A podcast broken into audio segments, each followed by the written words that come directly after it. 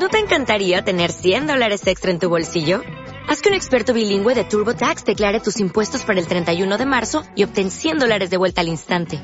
Porque no importa cuáles hayan sido tus logros del año pasado, TurboTax hace que cuenten. Obtén 100 dólares de vuelta y tus impuestos con 100% de precisión. Solo con Intuit TurboTax. Debes declarar para el 31 de marzo. Crédito solo aplicable al costo de la presentación federal con TurboTax Full Service. Oferta sujeta a cambios o cancelación en cualquier momento.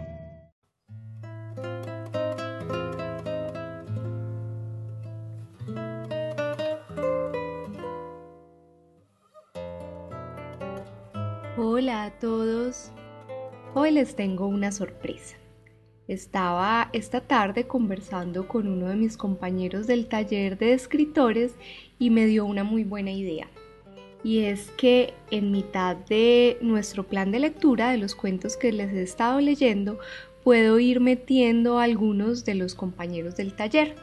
Hay algunos compañeros que ya han publicado sus libros de cuentos, hay otros que tienen novelas, también del taller se han publicado unas antologías, entonces voy a ir cogiendo de, diferentes autores cuentos que les voy a ir leyendo. Espero que lo disfruten mucho y pues también estamos abiertos a, a las opiniones que puedan tener y pues también en comunicación con estos autores por si, por si les quieren decir algo. Hoy les voy a leer el cuento Tras el desfile de Carolina Rojas Vélez. Este cuento fue publicado en el libro Casi un libro de amor, que es una antología de todos los talleres literarios que tiene la Biblioteca Pública Piloto de Medellín. El cielo se extendía limpio hasta el horizonte, donde se doblaba para descansar sobre la mesa de arena gris. La claridad de la mañana se impuso totalmente y se despertaron con ella los ruidos habituales de la vida, el repiquetear de la campana de la iglesia, el movimiento de las ollas en las cocinas, los cascos de los burros acertando contra el piso desigual de tierra y cargando la venta del día, el sonido gangoso del señor de la leche y aquel agudo e irritante de la mujer de las verduras, el llanto de los niños que no querían ir a la escuela. La dulzura de siempre del despuntar del alba mezclada con el olor salino del mar y el aroma del café hirviendo en las hornillas completaban un amanecer que no era propicio para morir. Pero Alicia había muerto por fin, tras un corto padecimiento físico que era sólo el resultado de un largo año de padecimiento moral. No eran más de las ocho cuando ya medio pueblo se reunía a la entrada de la casa blanca de madera, de puerta y ventanales azules, para contemplar el bochornoso espectáculo que es siempre la muerte. La vieja Lola, de pie en el sardinel de su casa, daba gritos de dolor cargando a su nieta como quien carga a una muñeca, sin tener en cuenta que su movimiento convulsivo y reiterado pudiera afectar a la pequeña. El doctor Rogelio Camacho no necesitó esperar a recibir la noticia porque tenía un instinto de gallinazo para reconocer en el ambiente los celajes de la muerte. Esa mañana, aún desentumiéndose del sueño, caminó hasta el piso de pequeñas baldosas alternadas, verdes y amarillas, que tapizaban la entrada de su casa la mejor del pueblo después de la casa cural y ubicada en la única calle que contaba con pavimento, dando sorbos metódicos a su café. Apoyó los antebrazos en la reja blanca que daba a la calle, con el pocillo entre las manos, y tuvo que inclinarse bastante para pasar revista inconsciente sobre los elementos que llenaban la rutina de cada día. Ahí estaban sus vecinos abriendo las puertas de sus casas, doña Amalia barriendo las hojas caídas del mango, la ventanilla del suero lista para atender los pedidos, el perro de la cuadra echado de costado recibiendo el suave calor del sol, todo en su lugar como a él le gustaba. Aún así, tuvo esa sensación, que le era frecuente, de que algo marchaba por fuera del ritmo habitual, una rareza en la atmósfera, un malestar corporal que le anunciaba una gripa próxima y que él leyó como un presentimiento. Pensó, este pueblo anda raro, debe ser que alguien se murió. Y retornó al interior. Puso el pocillo de peltre en la mesa del comedor familiar y aceleró la rutina diaria del baño y la vestida. Ya se encontraba listo cuando llegaron a buscarlo para que asistiera a la muerta perfumado con ese olor a consultorio que siempre cargaba consigo. Atravesó el gentío, cruzó al lado de la vieja Lola sin detenerse en consolaciones y se dirigió hasta la cama con colchón de estera donde Alicia parecía dormir, acurrucada de costado. Conservaba todavía la humedad en los ojos y los labios. Se sentó a su lado y puso su mano sobre el brazo derecho de ella mientras la llamaba por su nombre, esperando despertarla. La hizo girar sobre su espalda y en un movimiento aprendido de años acomodó el dorso de su mano bajo la nariz de Alicia. Esperó unos segundos como contados a reloj. ¡Qué vaina! dijo finalmente. Volteó el torso en dirección a la entrada de la habitación, un marco solitario sin puerta, aún sin levantarse apoyó ambos antebrazos en los muslos y trenzó los dedos. Pudo ver entonces a Lola, quien lo siguió sin que él se percatara porque había detenido el llanto con la esperanza de una noticia distinta de la que ya se sabía. Hizo palanca sobre las rodillas tomando un impulso exagerado para levantarse, como recogiendo fuerzas para soltar las palabras. Caminó los tres pasos que lo separaban de la vieja y poniéndole la mano sobre el hombro le dijo Mande llamar al cura, niña. Le entregó el único billete que llevaba consigo de alta denominación. Tenga, niña, para el velorio. Y ella se lo recibió en silencio, los ojos fijos en el billete recién estrenado en sus manos flacas, manchadas por los años. Sin hablar, la actitud de su cuerpo daba las gracias. No hubo súplica ni argumento de la vieja Lola que fuera suficiente para convencer al cura de que le oficiara a su hija una misa como Dios manda. De nada sirvió apelar a la compasión, a la idea no sólo de ella, sino de casi todo el pueblo sobre la causa de la muerte. Que mire que Dios se cobra los pecados de la carne con las penas de amor.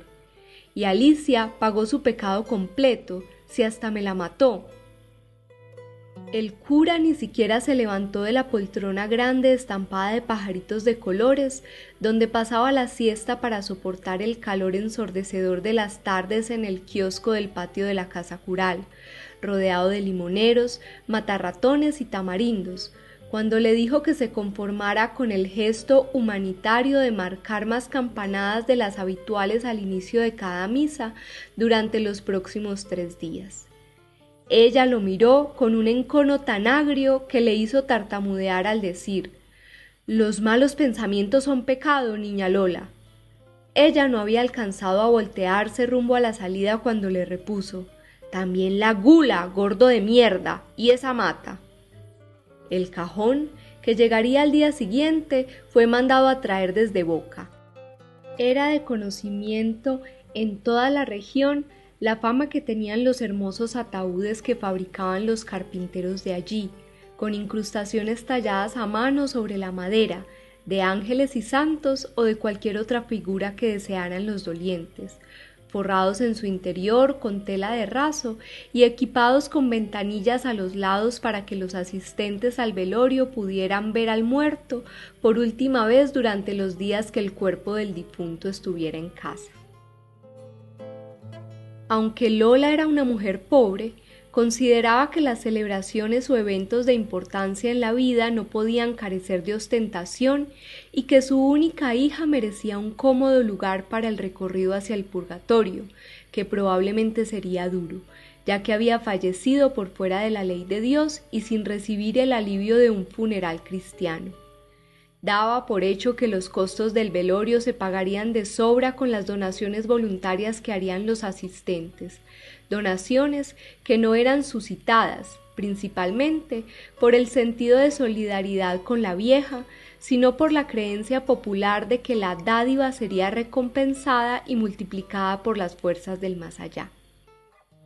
Alicia fue inyectada con formol y preparada con hierbas para ser exhibida esa primera noche en la pequeña sala de la casa de su madre. Su cuerpo despedía un tufo enrarecido entre los indicios de la enfermedad, el laurel y su propio olor que aún no terminaba de abandonarla. La mesa sobre la que se tendieron sus restos solo llevaba una sábana blanca y fue ubicada a modo de altarcillo en el punto central. En las cuatro esquinas de esta, cuatro velones blancos reemplazaban los cirios pascuales que el cura se negó a prestar, ya que a la difunta le estaba vedada la luz de Dios por haber parido una criatura por fuera del santo sacramento del matrimonio. Sobre las paredes peladas un cuadro del Sagrado Corazón y en un caballete improvisado la imagen de la Virgen del Carmen, conductora del buen viaje. Debajo de la mesa se puso un vaso de agua para calmar la sed del ánima en pena, esperando recoger al final de las nueve noches lo que de éste sobrara para darle alivio a asmáticos y poseídos. El plato de las donaciones estaba ubicado a propósito a los pies de la difunta para que todo el que se arrimara depositara allí su contribución, ya fuera por vergüenza de la mirada de la gente o por miedo a indisponer el alma ya convulsionada de la muerta. Adentro, las sillas, taburetes y mecedoras que consiguieron en préstamo con los vecinos formaban una cadena que se alargaba por el pasillo hasta llegar al patio.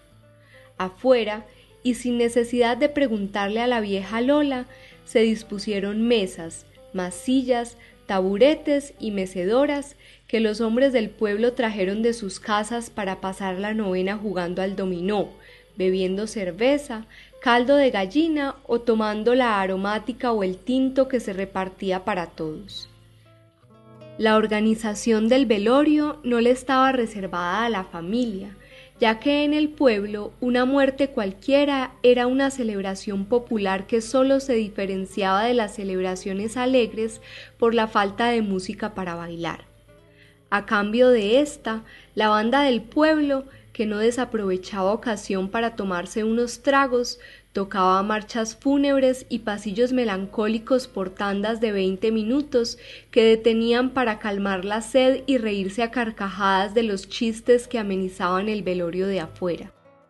Porque en realidad se vivían dos velorios, uno de adentro, el que discurría al interior de la casa, donde se daban los pésames y se hacía acto de presencia recién se llegaba por respeto al dolor de la familia, y otro de afuera, donde se contaban chistes y anécdotas curiosas o los secretos del difunto que todo el pueblo conocía. Y algunos se alternaban de tanto en tanto entre esos dos mundos paralelos suscitados por un mismo evento, la muerte de Alicia, poniendo cara triste o alegre, hablando por lo bajo o a los gritos, según lo solicitara el escenario. Ya en la primera noche caminaba el rumor en ambos ambientes de que la muchacha no recibiría santa sepultura. La empatía inquebrantable que produce un muerto se extendió en una indignación compartida por los que continuarían asistiendo a la fiesta fúnebre aún después de los acontecimientos disparatados que se producirían en las siguientes horas. Unas pocas mujeres, temerosas de Dios y de una posible excomunión, abandonaron el velorio esa misma noche sin hacerse notar, y se encerraron en sus casas a una purga de ayunos y rosarios para librar la ofensa de haber acompañado a una pecadora de tan grandes magnitudes, saliendo solo a misa de seis a ocupar las primeras bancas de la iglesia donde fuera seguro que el padre Emiliano las viera en la práctica de su ferviente devoción. Por eso no pudieron enterarse y darle aviso oportuno al sacerdote de lo que se gestaba hacia el amanecer, cuando el velorio de afuera, enardecido por la borrachera y la gana de pelea, tomó posesión del velorio de adentro y armaron la revuelta de hacer llegar entre todos la exigencia al cura del enterramiento, aunque les tocara presentarse con el cadáver de Alicia a la mitad de la primera misa de ese nuevo día. La vieja Lola se los permitió por la felicidad agazapada de hacerle pasar un mal rato al cura, y no porque en verdad creyera que esta medida extrema lo convencería de oficiar el ritual litúrgico. Ella y algunas cuantas mujeres se encargaron de envolver el cadáver de Alicia con la manta sobre la que descansaba, mientras el más presto de los hombres se iba a buscar una rama de orejero, lo suficientemente larga que sirviera de armazón para transportar a la difunta. Colgaron una hamaca sobre la sencilla barbacoa y metieron allí a la muerta, de igual manera que se hacía con los enfermos que no podían desplazarse por su cuenta hasta el hospital para ser atendidos. Abría la procesión la banda de músicos, Empezaron a entonar sus instrumentos, pero fueron detenidos por la orden oportuna de la vieja Lola de esperar a escuchar la última campanada que anunciara el inicio de la liturgia. No fuera a ser que, por los afanes, el cura previera lo que se le venía encima y le cerrara las puertas del templo en las narices. Así se hizo. Esperado el tiempo necesario, que no fue mucho, se encaminó la manifestación hacia el templo. Seguían a los músicos el par de hombres que cargaban a Alicia. Uno delante del otro, sostenían los extremos de la rama sobre el hombro derecho hasta que cualquiera de los dos se cansara y sugiriera pasarla para el izquierdo. Alrededor de ellos la vieja Lola y las mujeres se debatían entre llantos, alabaos y un rosario mal contado interrumpido por las recriminaciones que eventualmente la vieja Lola le dirigía a su hija. La huérfana, con tan solo un mes de nacida, era pasada de unos brazos a otros a la mujer que se encontrara más en sus cabales, y ésta la cedía cuando deseaba unirse al dolor convulsivo del grupo.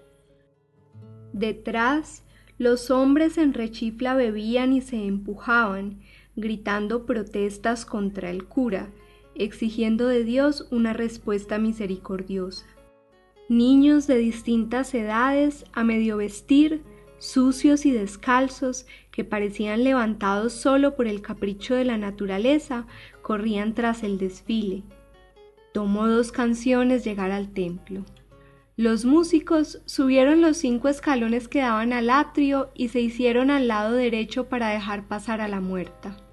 Sobre ellos, la torre del reloj marcando para siempre las doce y cinco de la mañana o de la noche, nadie lo sabía, aunque la edificación estaba recién pintada de cal y despedía un olor a limpio, a agua lluvia, las palomas estaban otra vez posicionadas de sus nidos, aprovechando los calados, los sencillos relieves decorativos de la fachada, el espacio que dejaban las tres campanas, dos de ellas deshabilitadas desde hacía mucho, y ya empezaban a estropear el arreglo con pequeñas salpicaduras de color café.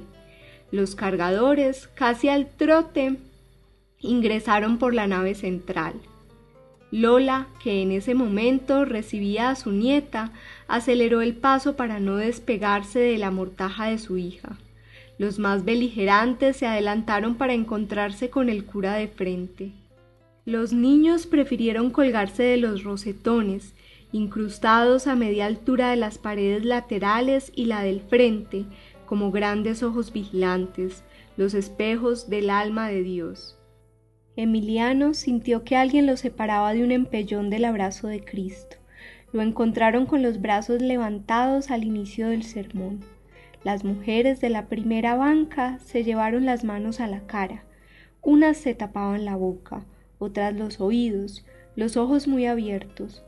Los pocos que asistían al templo en esa hora se acercaron al presbiterio. Aquí se la traemos, padre, la muchacha necesita de entierro. Eso no se va a poder, Manuel, como ya le dije, Lola, dirigiendo una mirada de ofuscación y reproche hacia la vieja. ¿Cómo que no, padre? ¿Nos va a decir que a Dios no le quedan cupos en el cielo? repuso Manuel. No para pecadoras que murieron sin haber purgado sus faltas. Pues de aquí no nos movemos hasta que lo resuelva, Usted verá si deja pudrir a la muchacha en la iglesia. dijo una mujer alta y delgada, de aspecto desordenado y juvenil. Váyanse ya, no se expongan a la ira de Dios. El cura sudaba copiosamente debajo de la sotana, por una mezcla, común en él, de rabia y miedo. Muy de malas, padre, de aquí no nos puede echar. Esta es la casa de Dios, no la suya, dijo finalmente la vieja Lola, apretando los ojos y la boca.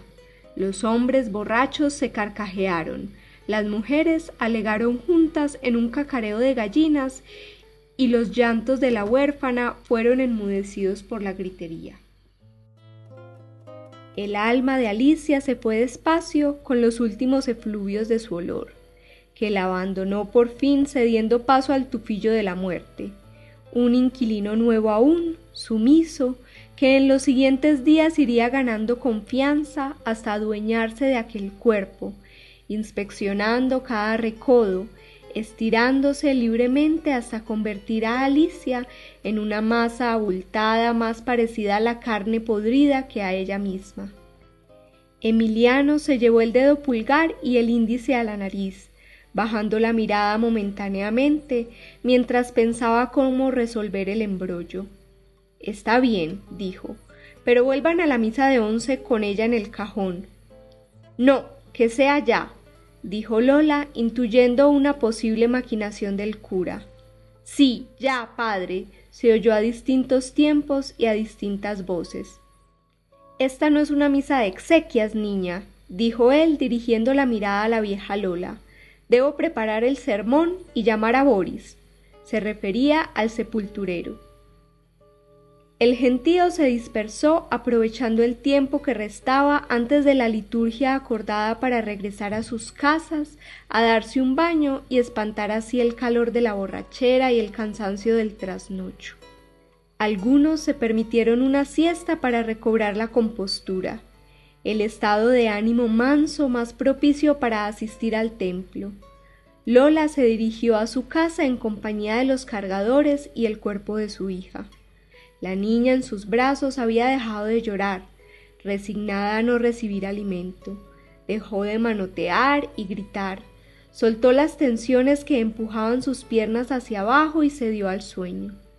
Al llegar, Lola sentó su desaliento en la silla de pique trenzado y tuvo conciencia clara, por primera vez desde hacía horas, de que su nieta estaba ahí, que la necesitaba.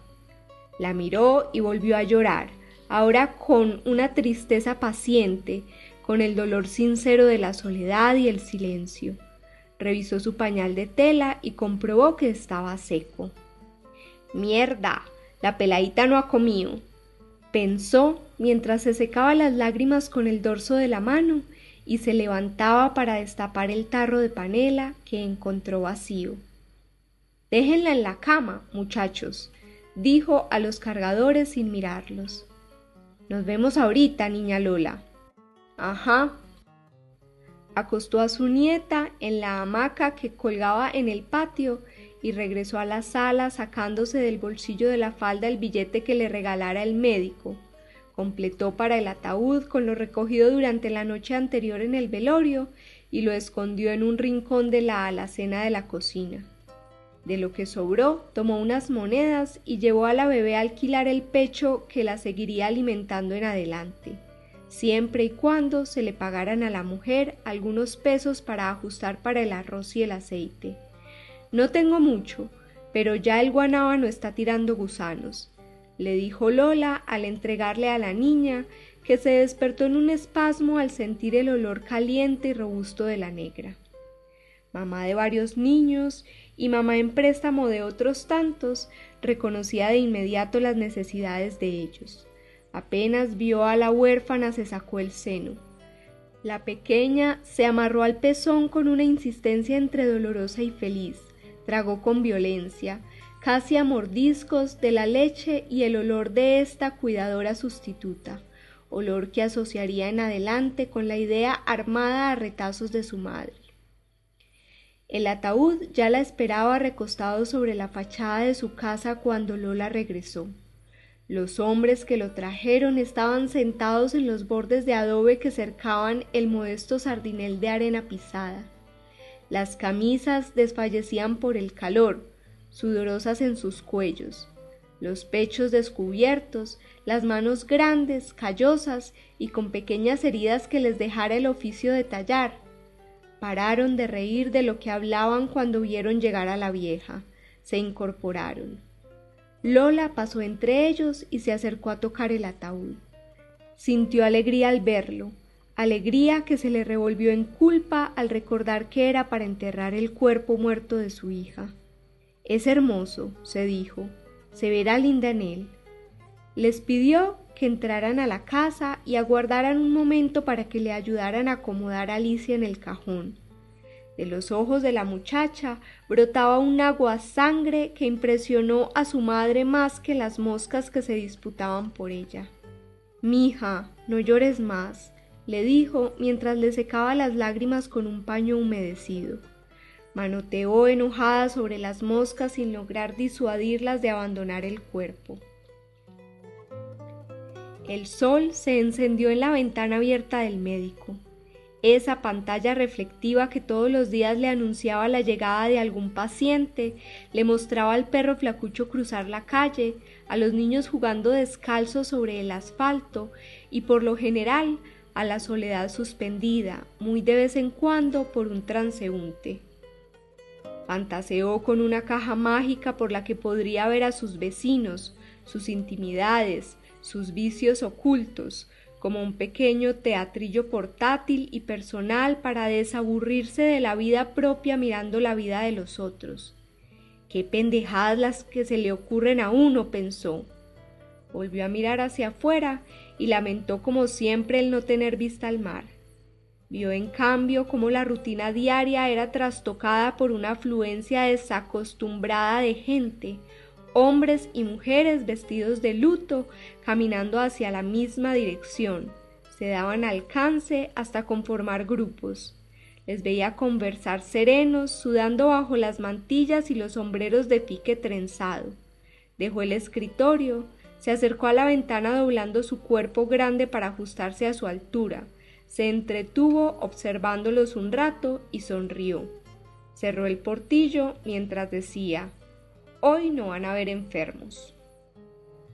Curiosamente, ninguno de los que pasaron por el templo cayeron en cuenta de que sus puertas y ventanas estaban cerradas y que un pequeño letrero en papel cartulina pegado sobre la entrada principal avisaba a los feligreses que las misas del día y las del siguiente son canceladas por causas de fuerza mayor. El padre está enfermo. Emiliano sintió al escribir el mensaje la alegría maliciosa que sienten los niños cuando mienten y se excusó pensando que una mentira venial era un pecado menor, más aún cuando su intención era proteger los valores superiores de la Iglesia. Tuvieron que enterarse al llegar agolpados en el atrio y las escaleras. Se exacerbaron de nuevo los ánimos por la burla del cura. Quienes ayudaban a cargar el ataúd lo pusieron en el piso. Todos, aunque agitados, cuidaban de no sentarse en él, de no tropezar y caer de bruces sobre el féretro, de darle a Alicia el trato digno que merecen los muertos. Lola rasgó el mensaje y soltó una algarabía incomprensible. Golpearon la puerta mayor con rudeza. Se dirigieron a la casa cural, que quedaba sobre la misma calle luego del colegio de las monjas, pero también se cansaron de llamar y de instigar al cura para que saliera, hasta que terminaron por creer que tampoco estaba allí, aunque en verdad él se encontraba en el patio con las manos cruzadas sobre el vientre, el pecho hinchado y la mirada hacia el cielo, tratando de sentir una valentía acorde a su investidura, temiendo ser linchado a golpes, a patadas, a piedras, a palazos. Sacudió las ideas de su cabeza y se persignó. La esfera nebulosa del sol se ubicaba en su punto más alto. A esta hora perdía siempre su contorno e irradiaba una luminosidad enseguecedora que hacía parecer al cielo un delgado vitral donde predominaba el amarillo sobre el azul. De vez en cuando, entre el gentío, había quien intentara mirar hacia arriba con gesto de fastidio, para tener que volver a bajar los ojos de inmediato y restregarse con las manos un dolor penetrante pero pasajero. Se fueron apagando los gritos y la algarabía cedió. La vieja Lola pasó de la rabia a la normalidad, que en ella era un sentimiento de resignación tan antiguo que ya no se le sentían las aristas de la tristeza había empezado a imaginarse a sí misma cavando la fosa en el patio de su casa cuando Manuel le dijo, en voz baja, que por qué no se llevaban a Alicia para la cangrejera, que el cura de allá seguro la enterraba, que no les tomaría más de cuatro horas de camino llegar al caserío. Él no esperó a que ella respondiera porque vio en sus ojos un atisbo de aprobación. Entonces gritó a la multitud que nos llevamos a Alicia para la cangrejera. El cura de allá nos recibe. Eso escuchó Emiliano cuando asomaba su curiosidad al hueco del portón del patio, y sintió como si alguien le hubiera pinchado el ojo y la alegría de haber ganado. El doctor Rogelio, que trabajaba de sábado a domingo, se asignaba los pocos días de descanso que tomaba al año según la intuición. Cuando le tocaban, daba una vuelta por el pueblo y se sentaba largo rato a ver el mar. Se comía un cono de maicena, leía algunas páginas del libro que lo ocupara en el momento, más interesado en el olor y el sonido que le llegaban del agua que en el contenido de la lectura, y esperaba quedarse dormido para saber qué era la hora de regresar a casa.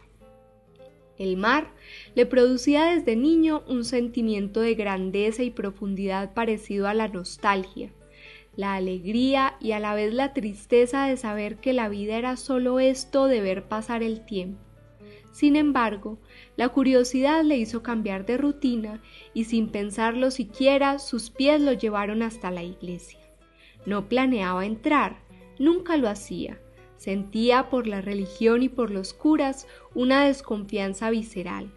Además, si alguna razón le obligaba a pisar el templo, como había ocurrido con su matrimonio, ya que cuando quiso poseer a la que fue su esposa debió someterse al sacramento, aunque él le habló a ella de todas sus teorías sobre la evolución y de la muerte de Dios. Jamás sería en una misa de exequias, pues lo consideraba de mal agüero. Llegó con tiempo, vio al padre Emiliano cruzar el parque y correr hasta la casa cural, con los pasitos menudos y azarosos de su gordura vio a la gente llegar, al cajón con la muerta, a la vieja Lola. Vio la revuelta, toda la escena se le fue haciendo patética, ridícula, hasta agriarle el genio. Él también escuchó para dónde se la llevaban y repuso en voz baja, más les vale tirarla al mar. ¿Qué doctor? le preguntó alguien que estaba cerca. ¿Qué está haciendo hora de almorzar, mijo? Para el padre Emiliano era una afrenta personal la desobediencia del pueblo y tuvo que contener el impulso de decir vulgaridades. Pero la falta de una descarga inmediata incrementó su ira y se sintió iluminado y bendecido con la escogencia de Dios para hacer valer sus designios. La rabia lo llenó de energía y ésta de un sentimiento de poder abrasador. Esperó a que el desfile tomara camino y se perdiera perseguido por la música triste, mientras escribía en su cabeza un comunicado para ser publicado en cada folletín o periódico del país, para enviar a la curia, al obispado, a Roma, así hacer saber a todo el mundo de su gallardía, de su inquebrantable ánimo para trabajar por los valores superiores de la institución. Salió de su escondite cuando solo alcanzaba a oír el rumor espeso de un bombo, robustecido con la idea de que el desafío lo llevara a convertirse en obispo. Corrió a la oficina del telégrafo con el propósito de mandar la misiva al pueblo de la cangrejera y a todos los corregimientos vecinos que contaran con el novedoso sistema, sin ahorrar en artículos ni preposiciones, pero el río Grande había tumbado los postes alambrados y había hecho imposibles las comunicaciones de manera indefinida. En la entrada de la sencilla empresa de correos estaban amarrados los burros que se usaban para transportar las encomiendas o las cartas que no se resignaban a los mensajes lacónicos del telégrafo. El padre escribió cuatro copias del texto original renunciando a su hermosa caligrafía. Odiaba hacer las cosas con rapidez. En todo se tomaba un tiempo desmedido, desquiciante, pero sabía que en esta ocasión era necesario actuar con rapidez.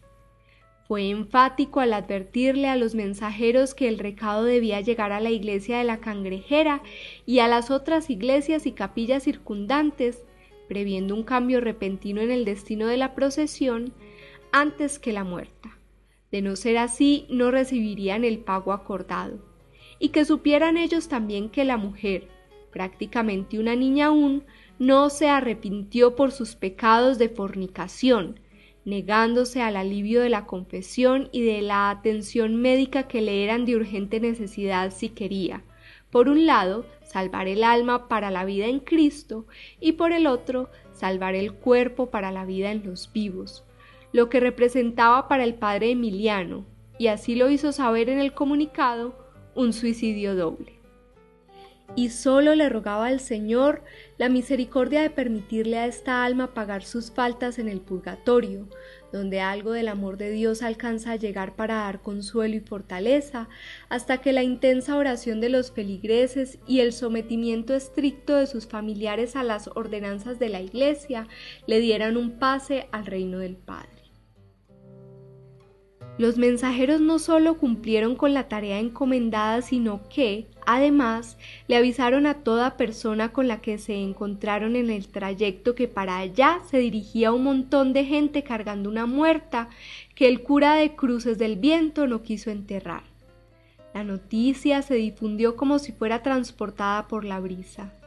El desfile no había alcanzado la ciénaga seca por un verano soberbio, agujereada por los nidos vacíos de los cangrejos de la temporada anterior, cuando ya, desde la entrada de cada pueblo y hasta el parque principal, si tenían, las poblaciones habían aprovechado la novedad para montar toldillos con la venta de frituras, mercancías baratas y artesanías.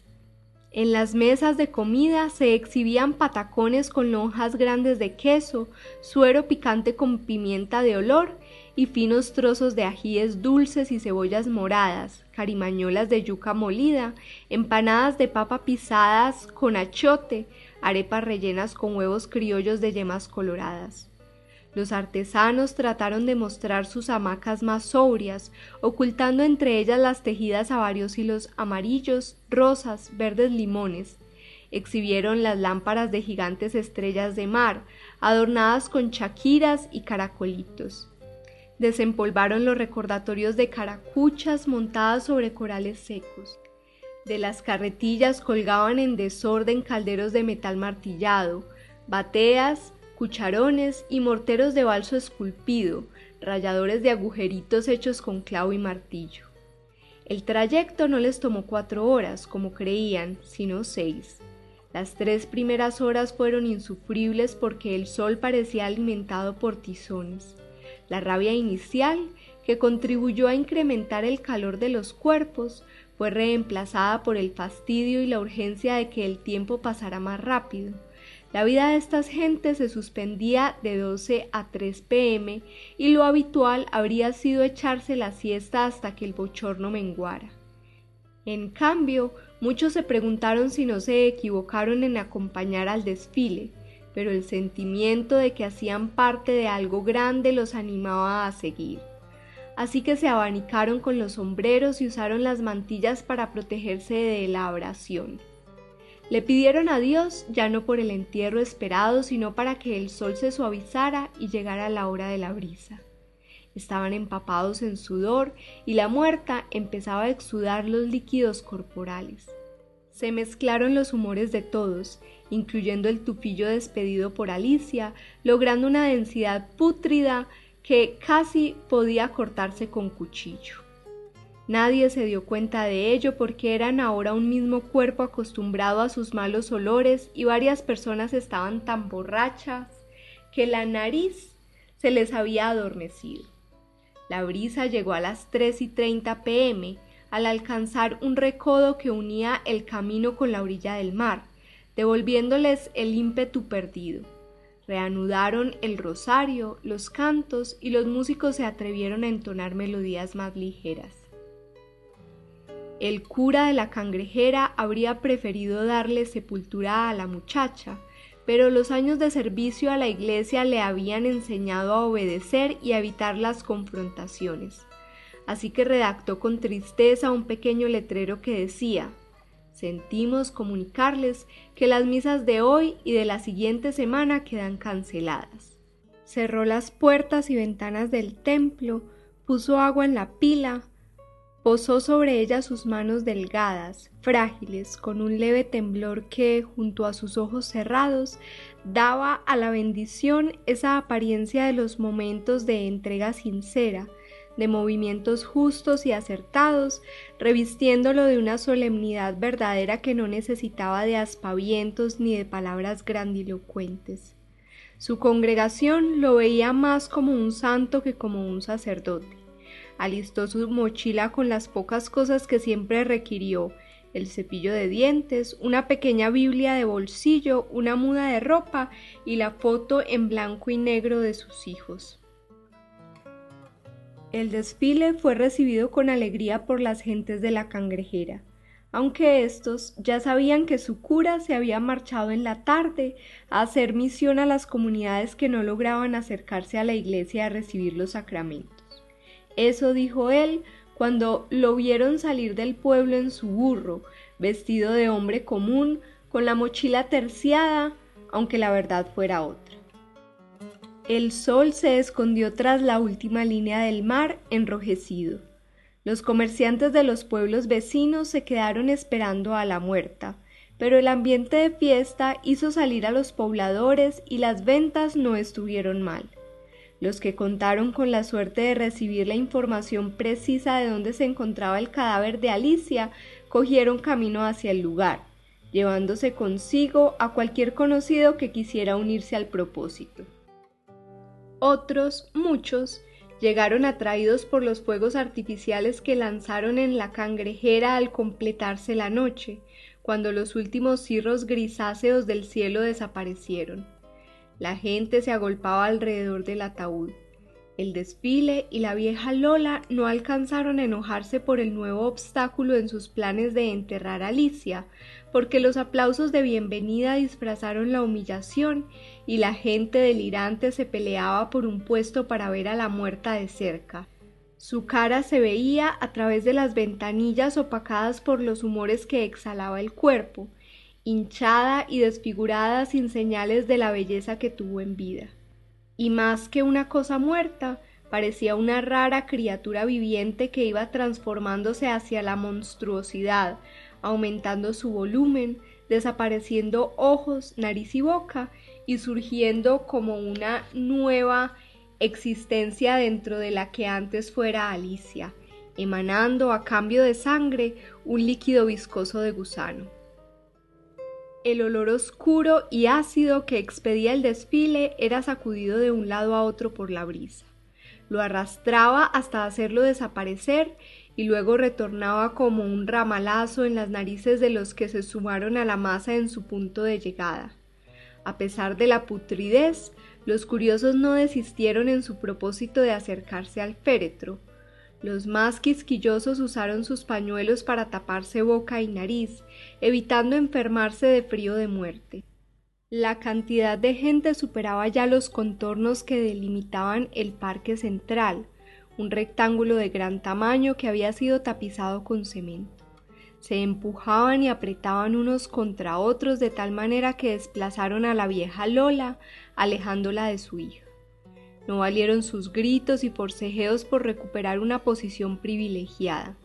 El gentío la fue sacando hacia la orilla como un tronco que el mar arrastra con las olas hasta la arena y fueron cayendo en desorden sobre el ataúd hasta que la marea de gente levantó por fin sobre sus hombros el féretro para evitar engullirse unos a otros, sacándolo a flote, haciéndolo seguir el destino ondulante de los brazos que parecían el océano embravecido en la noche. iba de tumbo en tumbo, inclinándose casi a punto de hundirse nuevamente o de revolcarse, y volvía a recuperar una posición horizontal, hasta que ya no pudo más y se volcó, y la barca ataúd entregó por fin el cuerpo de Alicia al gran océano de la multitud.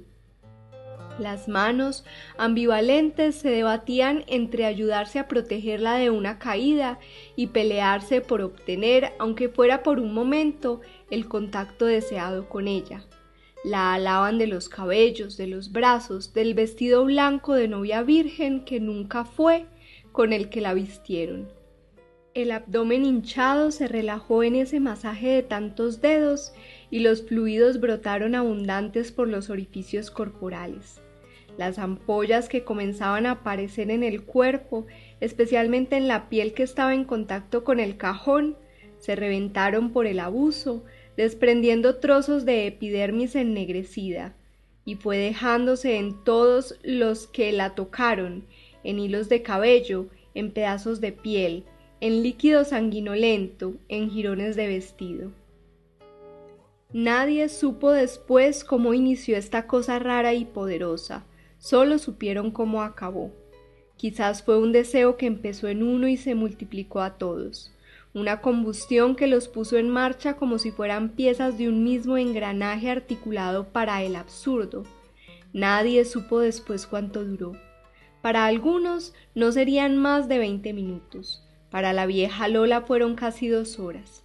Los músicos dijeron que habrían alcanzado a tocar siete u ocho canciones, pero que no podrían precisarlo porque interpretaron solo una que extendieron indefinidamente, permitiéndose improvisaciones, añadiendo calderones y silencios donde el sentir del momento se los sugirió.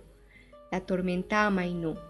Los humores cruzados buscaron la misma dirección llevando el cuerpo de Alicia a los brazos de su madre, que le peinó con las manos el cabello que le quedaba. La gente empezó a percibir de nuevo el olor, a darse cuenta de a quién tenían al lado. Muchos sintieron la piel empegotada y maloliente y sacaron de entre sus dedos mechones de pelo enroscado. Los que se avergonzaron se apresuraron a buscar el cajón, los pisotones que recibió habían estropeado la pintura y las ventanillas de vidrio estaban rotas, pero la madera y su orfebrería no sufrieron daños. Lo pusieron al lado de la vieja. Esperaron a que ella regresara el cuerpo al ataúd. Alguien dentro de la multitud gritó Tenemos que hacer el rosario. La segunda noche del novenario se hizo en el Parque de la Cangrejera. Las personas que vivían en las casas más próximas fueron a buscar velas y a preparar holladas de café para repartirle al pueblo. Los sucios de muerta se tiraron al mar, asqueados, procurando que el yodo los librara de alguna enfermedad. Los músicos no volvieron a tocar y durmieron el cansancio acostados junto a sus instrumentos. La noche estaba robusta de la serenidad que le sigue siempre al caos. El cielo parecía más alto de lo acostumbrado, en una negrura terrosa. La vieja Lola contó las avemarías en un rosario hecho con semillas de tamarindo. Terminaron el credo de pie, excepto Lola, que no soportaba la hinchazón de las piernas, y los que dormían. La multitud, otra vez sentada, cantaba Quien cree en ti, Señor, no morirá para siempre cuando una de las mujeres que estuvo todo el tiempo cerca de la vieja le preguntó ¿Y ahora qué, niña? No sé, respondió. ¿Nos devolvemos? volvió a preguntar. No sé, respondió de nuevo. ¿Y si la tiramos al mar? Vea que ya está muy podrida, repuso Manuel, que no descuidaba las conversaciones murmuradas. A la vieja Lola le pareció conveniente la sugerencia, Enterrarla en su casa supondría exponer a su nieta a los efluvios de la muerte, a una muerte ya muy fermentada. Echarla al mar en cruces del viento le daría la oportunidad al cura de ver de cerca la humillación a la que la expuso. Así que asintió y la decisión se esparció entre la gente como un rumor que es más veloz que la voz en grito. Levantaron el ataúd, cargaron los velones y los manojos de velas unidas entre sí por la cera caliente y caminaron en silencio hasta la playa. Tenemos que llevarla bien dentro, ¿sabe? Si no, nos la escupe el mar como hace con los hogados, le dijo a Lola un cargador. Yo pongo la canoa si esperan que la traiga. La tengo amarrada a diez palos de aquí, dijo un pescador de la cangrejera. El hombre llegó remando en su canoa. Cuando estuvo lo suficientemente cerca de la playa como para apoyar las piernas sobre la arena sin que el nivel del agua le cubriera la cara, dio un salto y la arrastró hasta la orilla. Solo caben usted y el cajón, niña. Yo las llevo. Manuel sintió tristeza de no poder ir con ellos. Manuel, el pescador, y otros hombres montaron el ataúd en la canoa. La empujaron para desencallarla hasta que el agua les llegó, más o menos, a las cinturas. El pescador cargó a la vieja Lola, ayudándola a subir sin problemas a la barca, y seguido se trepó él en un salto ágil de delfín. Ella puso sus velas sobre el ataúd para que los acompañara la luz. Marcaron un surco en el mar quieto cuando partieron formando pequeñas olas que golpearon la madera curada con brea de las mordeduras de la sal. Algunas personas lanzaron pequeñas piedras al agua y pidieron un deseo ferviente a las ánimas. Levantaron los velones y batieron las manos en señal de adiós. Una claridad en el horizonte comenzaba a empujar la noche. Desde la playa se escucharon los gritos de la vieja cuando el pescador echó el féretro al mar con el ancla en su interior y los vieron luego partir hacia cruces del viento. Lo sucedido fue la primera noticia en darse en los siguientes días, en las conversaciones casuales, en las visitas repentinas de los vecinos a la hora del almuerzo, en las tardes de rosario de las ancianas, en los juegos de los niños en la calle, en los encuentros formales y clandestinos de los novios. Cada quien le fue añadiendo algo de su parte, inclusive aquellos que no presenciaron los hechos. Al cabo de poco se contaba que, imagínate que la pelá parecía querer irse derechita el cielo, porque el cura no la quiso enterrar, que el gentío la agarraba de donde pudieran para no dejarla ir, sola, de pa' arriba, no fuese a ser que Dios le contrariara las nubes, le cerrara la entrada y se las devolviera en picada a la tierra. Dio una lidia a tirarla al agua, pesaba toneladas, ¿sabe? Yo conozco el peso de mi ancla y no era pa' tanto.